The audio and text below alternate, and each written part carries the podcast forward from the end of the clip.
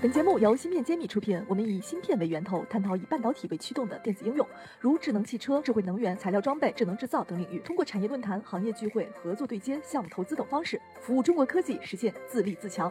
欢迎关注芯片揭秘公众号，我们与你一起共创国潮新生态。这里是芯片揭秘，我是主播幻石。本期节目我们邀请到了苏州新智源洁净科技有限公司的销售经理张佳。张经理您好，请和我们芯片揭秘的听众们打个招呼吧。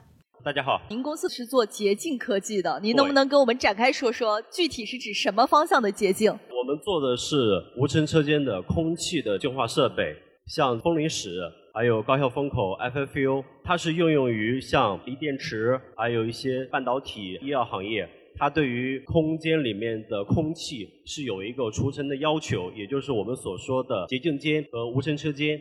那我们所做的这个设备，就是让空间产生无尘的这个效果的末端设备。无尘的效果，所以是保证一个良好的环境。是的，不仅要有一个好的环境，而且是让它完全的无尘。如果说我们用一种仪器叫做尘埃粒子计数仪去做一个检测。它的粉尘量其实是很大的，那我们就是要做一种设备，让这个空间一点点粉尘都没有的一个效果。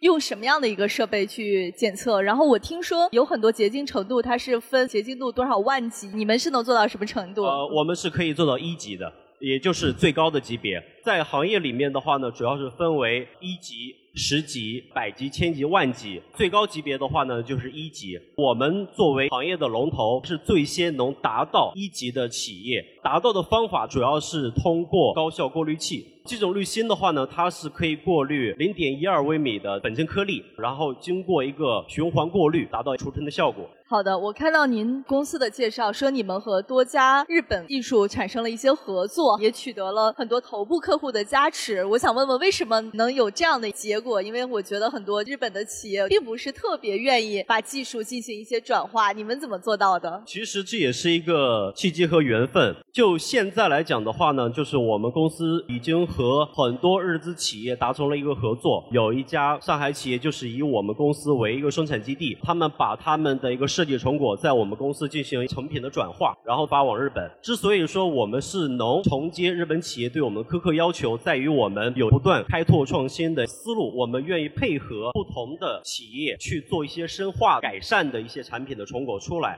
同时，我们公司自己的管理的软实力也是能恰当好处的配合日企严苛的品质管控，正好相契合。所以说，可能是我们前期的积累，同时也是日资企业的要求相契合，所以说达成了合作的一个结果。能不能透露你们现在什么项目最赚钱？就现在来讲的话呢，就是新能源。这次储能展，我们把新能源划分为两块，第一个是锂电池，第二个是光伏。它都属于新能源行业。这次的储能展其实也是有新能源的方向。我们其实现在公司的主要方向就是在于新能源。要说赚钱的话，其实也是在新能源。所以今天参加储能展，也是觉得这里有很多你们的客户，是吧？对。那我还想请教一下，因为看到来的都是一些做机柜的，或者是做组件的公司。咱们洁净行业，您觉得成为这个行业的龙头，它需要具备什么样的能力或者优势，它能成为你们这个行业的龙头？可不可以给我们讲一讲？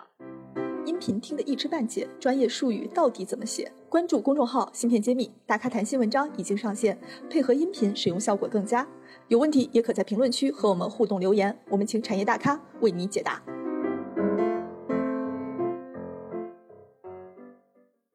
我觉得最主要的是要有一个秉承为客户创造价值的理念，不是说要去做一个很普通的产品，我们要把这个行业的产品做精，这是战略上面的。在战术上面的话呢，是要有一个很好的公司的管理体系。那怎么样让成千上万件的产品出去是没有任何故障的？这是靠一个公司发展过程当中不断积累的一些软实力，这是战术上面。还有一个就是企业要有不断的开拓创新的思路。以前的设备是不是适用于现在这个行业的发展？我是不是要把一些细小的部件进行一个改善改良，同时能把这个作为我们的一个优势推向市场？这也是一个企业很重要的点。你们这个赛道参与的玩家一般都是什么样的风格？竞争是处于什么样的一个量级了？能不能讲一讲？我们是龙头，我们没有什么压力。你们在引领这个行业。对，是的。那能不能请您给我们讲一讲未来作为龙头，你们的一个规划和布局的思路是什么？我们的思路就是用我们的一个理念创造遥遥领先的设备，然后不断引领着我们行业的发展，为我们新能源行业做出贡献。那我再延伸问一句，你觉得中国的新能源行业前途怎么样？是不是像大家期待的一样，能够实现带领国内出海呀，成为全世界比较领头的一个领域？现在所说的，无论是什么行业，都有一个过剩一说。我觉得过剩指的是优胜劣汰的不断产业更新的结果。把握好现在，不要盲目的去看所说的一种焦虑，做好自己的产品，做好自己的企业，奔着头往前走。我觉得是一个企业现在做的最好的一个方向。不要着眼于现在。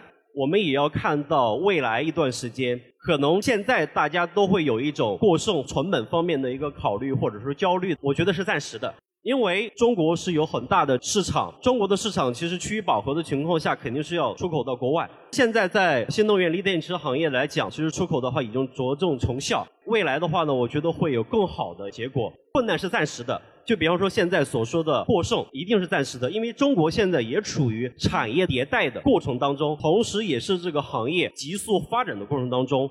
等到成熟期，国内的一些企业最后优胜劣汰结果出来之后，我觉得一定是无敌的，一定是最好的。到了国外，也一定是有很强的竞争力的。你对我们这个行业的趋势很有信心。对，是这样。那我想请您作为行业龙头啊，给我们一些想参与这个行业的人一些建议。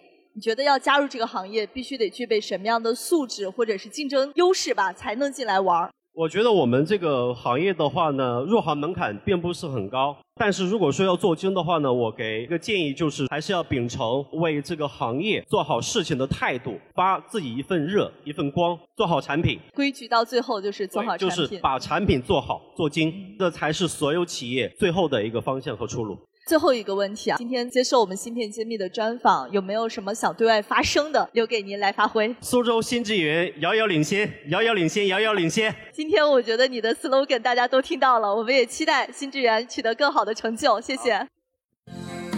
芯片揭秘汇聚精英智慧，打造 IC 人专属发声平台，传播专业知识，科普芯片魅力。剖析产业热点，揭秘行业发展趋势。我是主播幻石，我是主讲人谢志峰，欢迎大家关注《芯片揭秘》。